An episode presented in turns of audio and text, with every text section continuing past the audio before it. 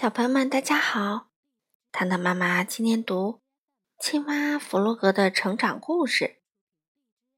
今天讲的故事名字叫做《弗洛格去游泳》。原著是荷兰的马克思·威尔修斯，曾琦翻译。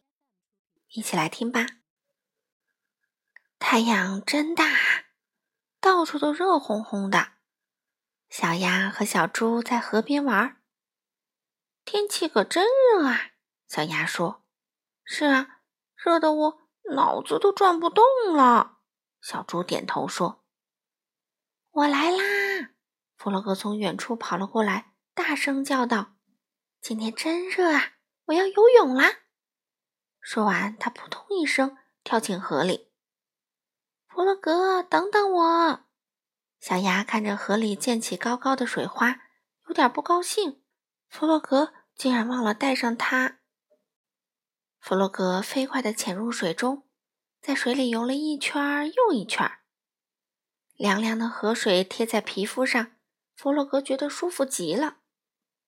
小鸭跟了上来，弗洛格，我看到你啦！他叫道。他用力地拨水游着，却怎么也追不上弗洛格。游了好一会儿，弗洛格和小鸭回到岸边。小猪，你也下水来玩吧。”小鸭对小猪说。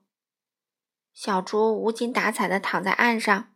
“你们先玩吧，我热的什么事儿都不想做了。”这时，野兔慢悠悠地走了过来。“野兔，你好啊！”小鸭说。“天可真热啊！”小猪对野兔抱怨道。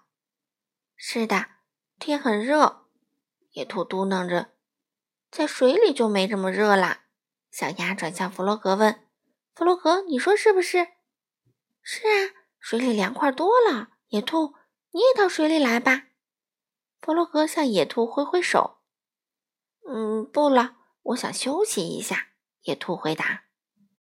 不过水里真的比岸上舒服。小猪振奋起精神：“我也想下水游一会儿。”野兔。到水里来吧，这样你就不会觉得热了。不了，谢谢你们，我还是到树荫下去吧。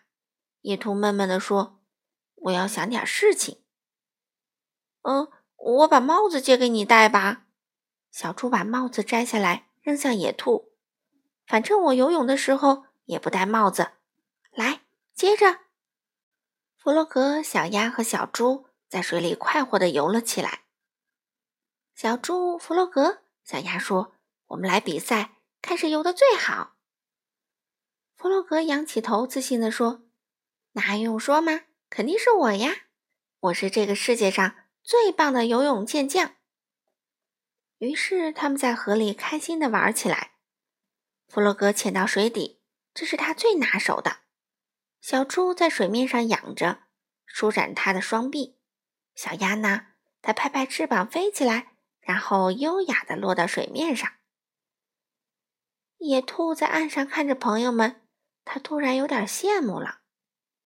然后野兔看见小鸭、小猪和弗洛格停了下来，站在水里边说边笑。“你们在干什么呢？”野兔忍不住大声问道。“你们在玩什么好玩的游戏吗？”野兔的话还没说完，大家都跳出水来，跑上岸把它抓住。野兔，你看起来太热啦！小鸭在野兔身后推着，来跟我们一起游泳吧。野兔使劲的挣脱他们。不，等一下，你为什么不来呢？小猪问。我我不是不想下水，只是我害怕，我怕水。野兔不好意思的说。啊，你怕水？弗洛格惊讶的问。我以为你什么都不怕呢。小鸭说：“每个人都有害怕的东西。”野兔回答：“我不喜欢下河，我也不会游泳。可是我可以教你啊！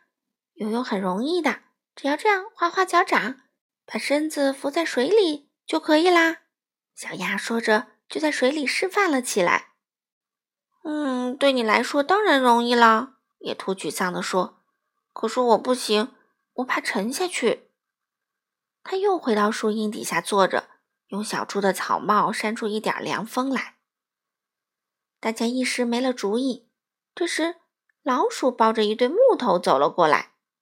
弗洛格想了想，叫道：“我有主意啦！小猪、小鸭，快来帮忙！”弗洛格告诉老鼠野兔怕水这件事情，并且把他刚才想出的办法说给了大家听。“我们能用一下你的木头吗？”弗洛格问。“当然可以啦！”老鼠大方的回答。大家一起把木头搬到河边。老鼠把所有的木头并排放着，用一根结实的绳子把它们绑在一起。很快，一个漂亮的木筏做好了。太好了，就是这样的。弗洛格高兴地说：“这足够大了，能撑得住野兔。”你们在干嘛呢？野兔听到弗洛格说他的名字，走了过来，看见大家正把一个木筏抬起来放进河里，浮起来啦。小猪说：“成功啦！”小鸭兴奋地大喊道。弗洛格很自豪地看看木筏，有了木筏，野兔就可以坐在木筏中央，不必担心会沉下去了。老鼠还拿来了一件救生衣。快上来！弗洛格牵着野兔说：“这个木筏很结实，绝对安全。这样一来，你就可以在河里玩，不必担心被水弄湿，而且还不用游泳。”野兔还是有点害怕，不过在大家的鼓励下，它还是在木筏中央坐了下来。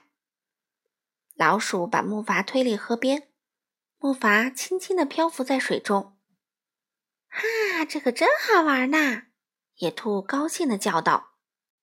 整个下午，大家都在河里玩，野兔不再觉得那么热了。水上有点微风呢，真舒服。他说。老鼠把剩下的木头收起来了。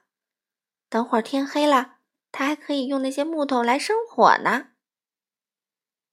好了，小朋友们，今天的故事就讲到这里啦，明天再见吧。